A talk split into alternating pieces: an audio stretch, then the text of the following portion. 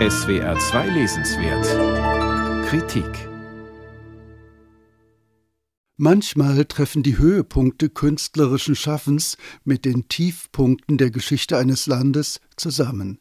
Das ebenso schmale wie hochkonzentrierte Werk von Juan Rulfo ist so ein Fall.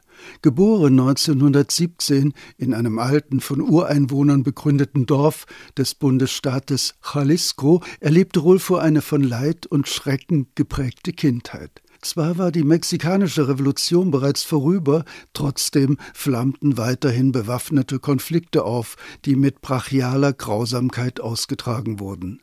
Sein Vater wurde ermordet, seine Mutter starb an gebrochenem Lebensmut, mit zehn Jahren war er ein Waisenkind. Obwohl er nie über seine persönlichen Erfahrungen schrieb, waren diese doch bestimmend für die existenzielle Grundstimmung seiner Erzählungen und des Romans Petro Paramo, die in den 1940er und 50er Jahren entstanden.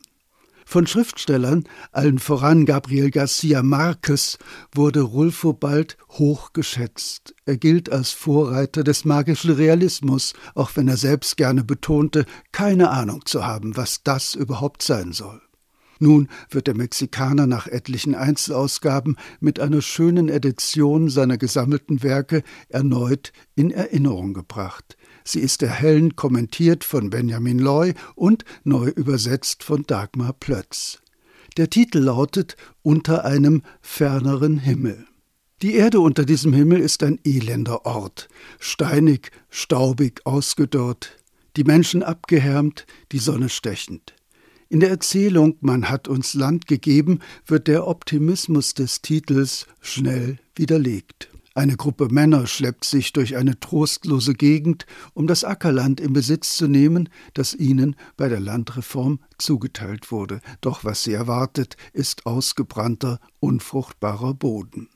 In einer ganzen Reihe seiner Erzählungen schildert Rolfus Szenen aus dem Bürgerkrieg Ende der 1920er Jahre, bei dem sich aufständische Katholiken gegen antiklerikale Maßnahmen der Regierung wehrten. Beide Seiten töteten und brandschatzten ohne Rücksicht. Diese Mordlust hat viel gemein mit dem heutigen Vorgehen der Drogenkartelle. Allerdings ging es Rulfo nicht primär um Realismus und Sozialkritik, obwohl sein Werk in dieser Hinsicht einiges hergibt. Seine Erzählungen sind vor allem Parabeln über die Heillosigkeit der menschlichen Existenz.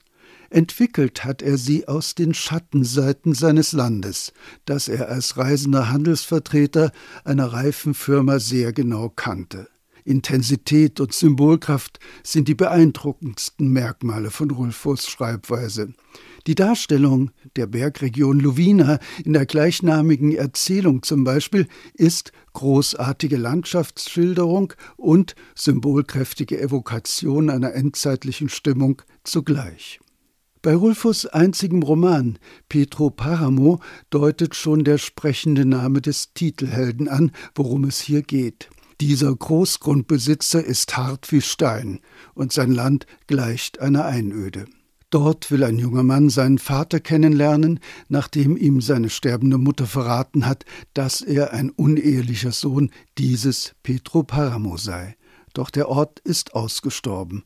Nur die Stimmen der Toten, die dem jungen Mann erscheinen, erzählen ihre Geschichten. In einer dritten Abteilung des Bandes sind verstreute Texte aus verschiedenen Lebensphasen versammelt, die vor allem in Hinsicht auf den Werdegang des Autors von Interesse sind. Schön, dass die Werke dieses im Leben so bescheidenen Schriftstellers, der zu den ganz Großen gehört, nun in einem Band vollständig versammelt sind. Seine Kunst hat nichts von ihrer eindringlichen Wirkung verloren. Juan Rulfos Werkausgabe mit dem Titel unter einem ferneren Himmel ist im Karl Hanser Verlag erschienen und kostet 38 Euro.